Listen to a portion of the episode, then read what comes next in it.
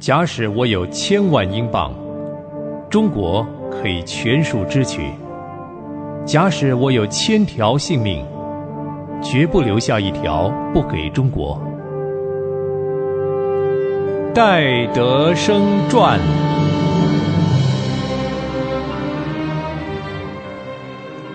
亲爱的朋友，您好，欢迎收听《戴德生传》。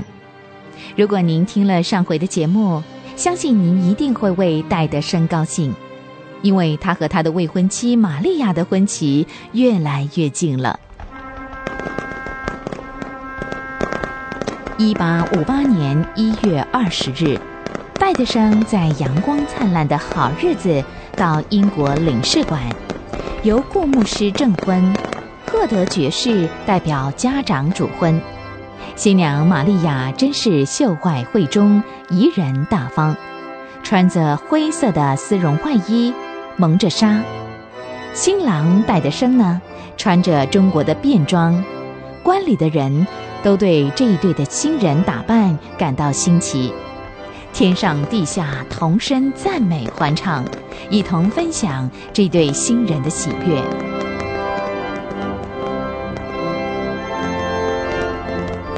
这场隆重又充满了爱的婚礼结束之后，戴德生和玛利亚就到卫公馆用茶，来宾都向这对新人祝贺。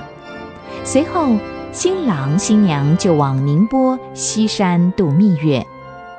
听众朋友可以想象戴德生有多么快乐，因为主亲自的将忧愁变为喜乐。赐下赞美的歌声，代替了忧伤的灵，使他们婚姻的拦阻归于无有。这种喜乐的滋味，只有那些耐心等候的基督徒才能够尝到。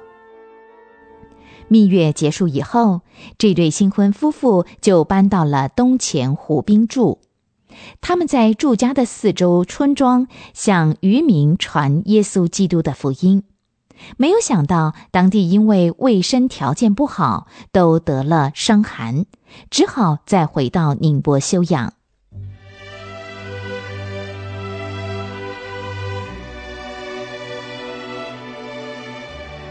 戴德生夫妇俩真是主所拣选的好工人，夫妻同心协力为主做工，开创福音工作。因为福音工作才刚开始。所以找不到本地人来帮他的忙，讲道、教书、开药方、配药、写信、联络、招待客人、处理多项的杂物以及旅行布道，戴德生样样都亲自主持。玛利亚在一间小学每天教七个钟头的书，还要探访附近的妇女，安慰老人。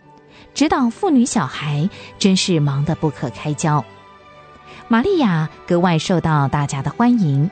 戴德生夫妇俩固然很忙，可是他们一有空闲就述说神的恩典，彼此安慰，彼此扶持。玛利亚，真对不起，我对你的忙碌竟然一点儿也帮不上忙。唉，我还不是一样。我知道你忙不过来，需要帮手。可是我每天七个钟头的课，实在也是分不开身呐。你啊，除了上七个小时的课，还要拜访左邻右舍，已经是难能可贵了。我常常感谢父神，他加给你这么大的力量。你呀，比我累得多。每一个病人都得亲自看，我真是求主给我们恩典，能够为你预备一个好助手，加倍给你能力。谢谢你，玛利亚。我相信，在爱心的带导中，神必定会垂听。是啊，每当忙得不可开交的时候，我就心里焦急；可是忙过了之后，别人得到了好处，证明我们的劳苦不是枉然，也就心安了。心灵的满足比我们花费的体力要宝贵的多。哈，你说的没错，这就是施比受更为有福的道理。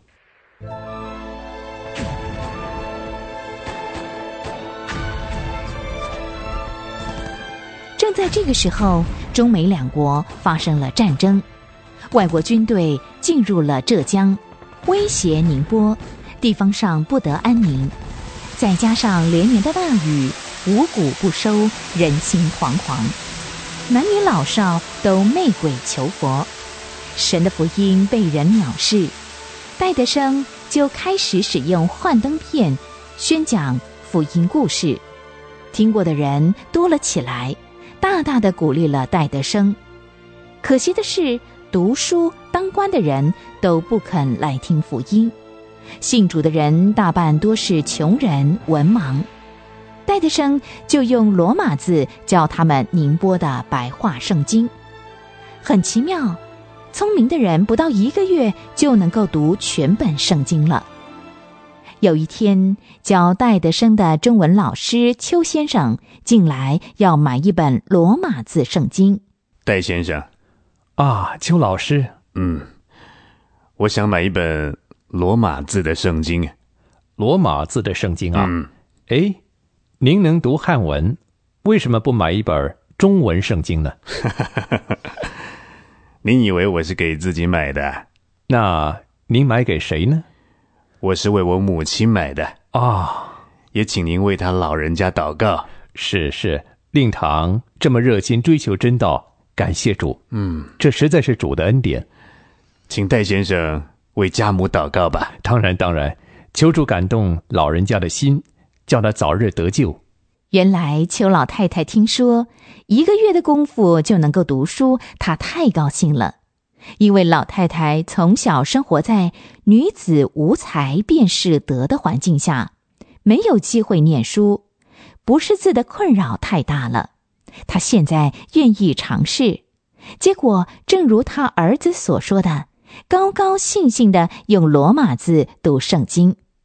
加上他儿子邱先生和戴德生夫妇的热心帮忙，没多久，邱老太太就明白了福音的真道，悔改归主，成为重生得救的基督徒。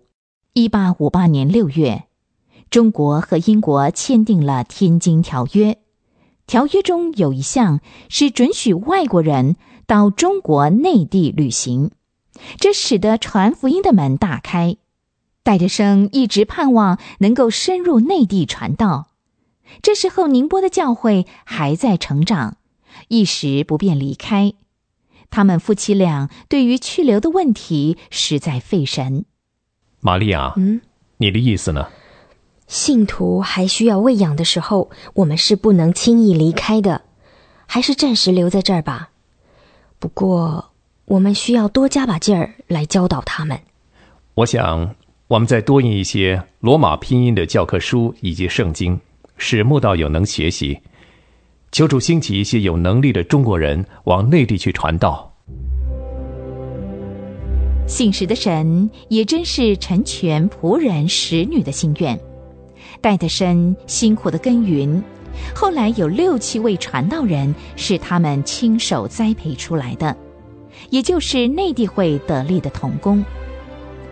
听众朋友，故事进行到这儿，也就是到了内地会的草创时期。有谁想到中英条约虽然人看为不幸，却是神借着他成就了他福音的工作，使闭塞的中国内地也同得福音的好处。尤其是戴德生有了这么一位贤内助得力的帮忙，真是神的恩典。今天《带的生传》就暂时为您播送到这儿了，我们下回再会。